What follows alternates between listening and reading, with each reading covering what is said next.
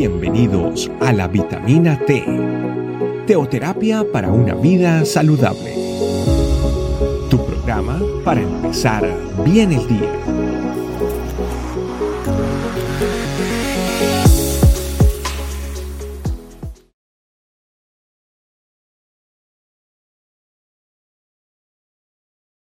Muy buenos días familia Iglesia, bienvenidos a nuestro sexto día de ayuno y nuestra vitamina T.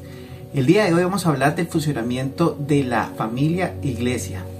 Vamos a Hechos 2 del, del 42 al 47.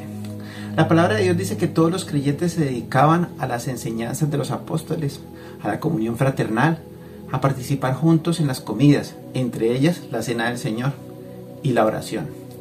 Un profundo temor reverente vino sobre todos ellos y los apóstoles realizaban muchas señales milagrosas y maravillas. Todos los creyentes se reunían en un mismo lugar y compartían todo lo que tenían. Vendían sus propiedades y posesiones y compartían el dinero con aquellos en necesidad. Adoraban juntos en el templo cada día, se reunían en casas para la cena del Señor y compartían sus comidas con un gran gozo y generosidad todo el tiempo alabando y disfrutando la buena voluntad de Dios con toda la gente. Y cada día el Señor agregaba que a esa comunidad cristiana los que iban a ser salvos. Si hay algo que identificaba a la familia iglesia era que todos eran muy unidos y entre ellos había muchas características. Una de las primeras características era la enseñanza de la palabra de Dios, la enseñanza de los apóstoles. Cabe decir que en ese tiempo se tenía solo el Antiguo Testamento, no el Nuevo Testamento como tal. El Evangelio como tal no estaba, que era después de Jesucristo. Se estaban apenas escribiendo y se estaba apenas formando el Evangelio. Pero sí, en sí se estaba trayendo todas las profecías y todo lo que significaba eso y la gente estaba aprendiendo. Aún se hablaba por ahí de que los, los de Berea, cuando alguien iba a predicar, ellos constataban que lo que estaba hablando la persona estuviese en la Biblia. No eran personas que llegaran solo a recibir, sino que eran personas que estudiaban la palabra de Dios. Estudiar la palabra de Dios significa no solo ir a los domingos a nuestra iglesia o al lugar donde nos reunimos, sino también hacerlo en nuestras casas el que tengamos una comunión con Dios y un estudio bíblico personal, eso alimenta muchísimo nuestra vida y al contrario, permite que nosotros tengamos, eso es como exponencial, que cuando vamos a la iglesia, pues recibamos muchísimo más sabiduría y, como que valoremos más la palabra de Dios cuando tenemos un estudio personal. Una de las segundas, la segunda característica era la comunión fraternal la gente llegaba, se le preguntaba el nombre, no era uno más, ¿sí? Eso fue una de las cosas que a mí me llamó muchísimo la atención cuando yo llegué a la familia y fue cuando yo llegué y me preguntaron mi nombre. Eso fue algo que dije, uy, existo. ¿Sí? Y ya sabían mi nombre. O sea, yo, yo llegué a la segunda reunión y ya sabía mi nombre. A mí, para mí fue algo chévere, me, llamó muchísimo la atención eso. Y eso es algo que no se debe perder, ese calor humano. Eh, en otras, en otras, en otras en, la parte, más que todo, las, las compañías y en la parte laboral se, se, le habla de servicio al cliente, pero el sentirse uno, alguien, es importante. Comían juntos, ¿sí? Eso es algo, algo muy familiar, como, como cuando uno llega a una casa y le, ofrecen a uno un tinto o un café. En este caso en Colombia se le llama tinto, ¿no? En otros países el tinto es, es vino. Pero un cafecito o algo es algo muy familiar cuando uno llega a una casa y sobre todo cuando nos reunimos en casas es algo muy bonito que haya alguien que pues, nos reciba a uno y fuera de eso pues también de comida. Pero ya también está la, la, comida principal y también se dice que en esto estaba también la cena del Señor cuando se hacía la parte como esta parte eucarística que se celebraba lo que, que, que el Señor había entregado su vida por nosotros y sobre todo esta última parte que era la, la última cena que fue lo que el Señor estuvo con sus discípulos. Muchos de los encuentros con sus discípulos o cuando el Señor los quiso definir, los definió prácticamente en, con comida. ¿sí? La última cena fue un tiempo que estuvo con ellos. También cuando dice que aparece en la bahía y ellos están pescando después de la resurrección. Y dice que él estaba haciendo unos pescados ahí. Entonces me doy cuenta que para el Señor también la comida era importante pero una comida donde se comparte, donde se habla, donde no solo se come ahí, sino se habla. Y qué bonito es cuando también, pues, fuera de que el anfitrión recibe la gente, pues la gente también trae de sus cosas. Eso es algo que también pues he podido experimentar acá en Brisbane, ¿no? Que no solo es la persona que está cargada de, su casa y que da su casa, sino y, que da la comida, sino también la gente trae cosas y trae, y, pues es, muy bonito eso, el, compartir, ¿no? Como que no solo recibo, sino que también quiero dar. Otra cosa importante era que, oraban, vivían en santidad y temor reverente. Cuando oramos, no lo hacemos solo en la iglesia, sino lo hacemos en nuestras casas, oramos por nuestros líderes, oramos por nuestra iglesia, por nuestros amigos, por las personas que van a la iglesia, por las peticiones importantes, por si alguien está enfermo. Y estamos orando continuamente oraciones como si se protegiera, como si hiciera un escudo alrededor de la iglesia. Eso es importante también. Eso de una vez, de una u otra forma trae santidad, que es ya que nosotros nos apartemos del pecado, que sepamos que somos de Dios, que somos apartados, y trae el temor reverente, que no es un temor de esos que de pánico al Señor, ¿sí? de terror, sino un temor de respeto, de darle honor al Señor. Y eso tal vez de una u otra forma ayuda a que nosotros nos apartemos del pecado cada vez que nosotros le damos honor al Señor.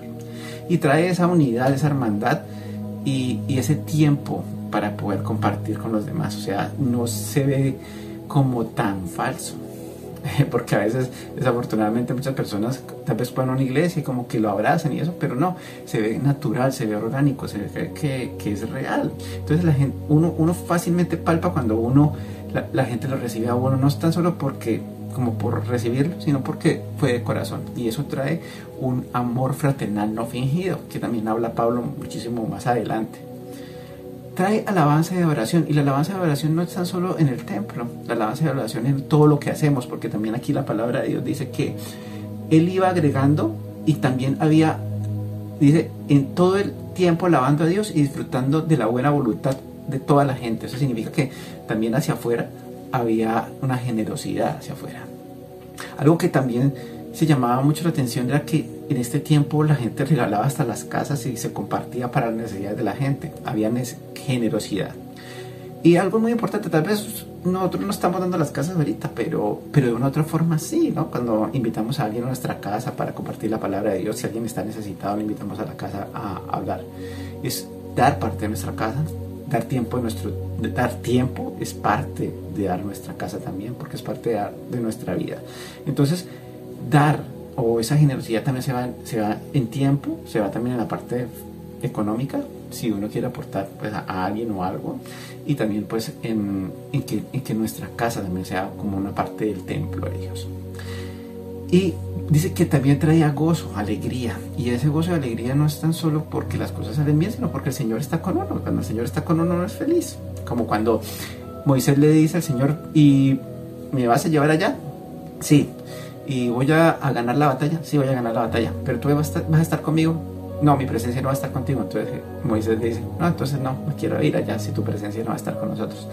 Eso es lo que trae la presencia de Dios, gozo. Entonces cuando yo recibo ese gozo, pues yo puedo disfrutar cualquier temporada que esté viviendo, sea una temporada de escasez o una temporada de abundancia. Y el buen testimonio, porque pues desafortunadamente mucha, mucha gente no conoce al Señor por, por nuestro mal testimonio. Y creo que cuando cumplimos con todo esto primero, cuando leemos la Biblia, cuando hay comunión fraternal, cuando comemos juntos, cuando oramos y todo esto, viene algo sobrenatural que son los dones del Espíritu Santo y es algo que no debemos obviar. Dice la Biblia que a, a los que creen estas señales les seguirán, que echarán fuera demonios, que sanarán enfermos. Cuando nosotros cumplimos con todo esto, el verdadero amor, cuando no hay envidias, cuando no hay críticas, cuando no hay mentiras entre nosotros, cuando hay un amor fraternal no fingido, el Espíritu Santo a través del amor empieza a fluir en milagros y señales. Y eso es algo maravilloso. Dice aquí la Biblia que el buen testimonio, y a lo último viene la parte de los resultados, que dice, el Señor agregaba a esta comunidad cristiana los que iban a ser salvos.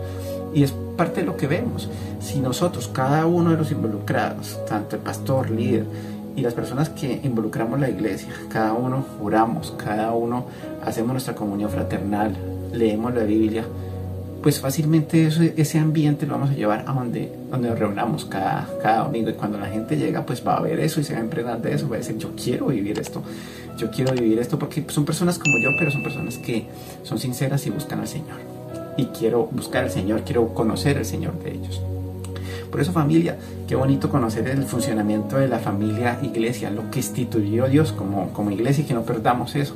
No perdamos la verdadera identidad que el Señor nos dio a través de los apóstoles y a través de lo que cuando Él vino y quiso que la iglesia fuese pues ese gran, gran estructura que empezaba a, a, formarse y que pues nosotros estamos formando el día de hoy hasta que Él venga. Por eso vamos a orar y vamos a darle gracias a Dios por esto. Señor, gracias porque tú, el propósito grande fue la iglesia. Y no solo los milagros acompañaban a los apóstoles, sino todo aquel que creyera en los apóstoles también, Señor. Y eso nos implica a nosotros. Gracias por las vidas de hombres y mujeres porque dieron sus casas. Y acá la Biblia dice que no solo dieron sus casas para que se hicieran las reuniones, sino también dieron sus casas en total, dineros, entregaron todo. Había una entrega total, un desprendimiento total de todo, Señor. Tal vez no llegamos a ese gran amor, pero por favor, Dios, permítanos aún que en lo más profundo de nuestro corazón haya esa, ese dádiva, el, el dar, Señor, el ser generosos en tiempo, en actitud, en amor hacia otras personas. Aún que no lo conozcamos y que llegue a la reunión, Señor, qué bueno es que nuestro compañero de trabajo, que la gente nos conozca por que realmente en nosotros hay esa autenticidad y un amor auténtico, Señor, y no un amor que es fingido. Gracias, Señor, porque tú nos llenas de ese amor. Permítenos que no nos olvidemos, Señor, de la verdadera identidad de lo que es la iglesia, Señor. Que esté en nosotros, que esté ardiendo en el día a día, Señor, no tan solo en la reunión de los sábados o los domingos, sino en el día a día para que podamos aprovechar el domingo. Y los tiempos que tengamos, Señor, de reunión en cada uno de nuestros lugares y nuestras iglesias. Te alabo, te bendigo, te muchísimas gracias, Señor, y gracias por esta familia, iglesia, este camino. Que cada día, Señor, hagamos lo que dice aquí, Señor, para que podamos de una otra manera crecer, que también es el objetivo tuyo, Señor, que conozcan de ti. Te alabo y te bendigo en nombre de Jesús. Gracias familia por estar conectados, sigamos conectados en estos días de ayuno, para que Dios siga haciendo nosotros esa familia iglesia que Él quiere. Que Dios les bendiga.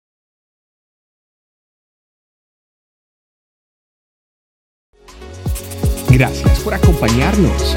Recuerda que la vitamina T la puedes encontrar en versión audio, video y escrita en nuestra página web, estecamino.com. Te esperamos mañana aquí para tu vitamina T diaria. Teoterapia para una vida saludable.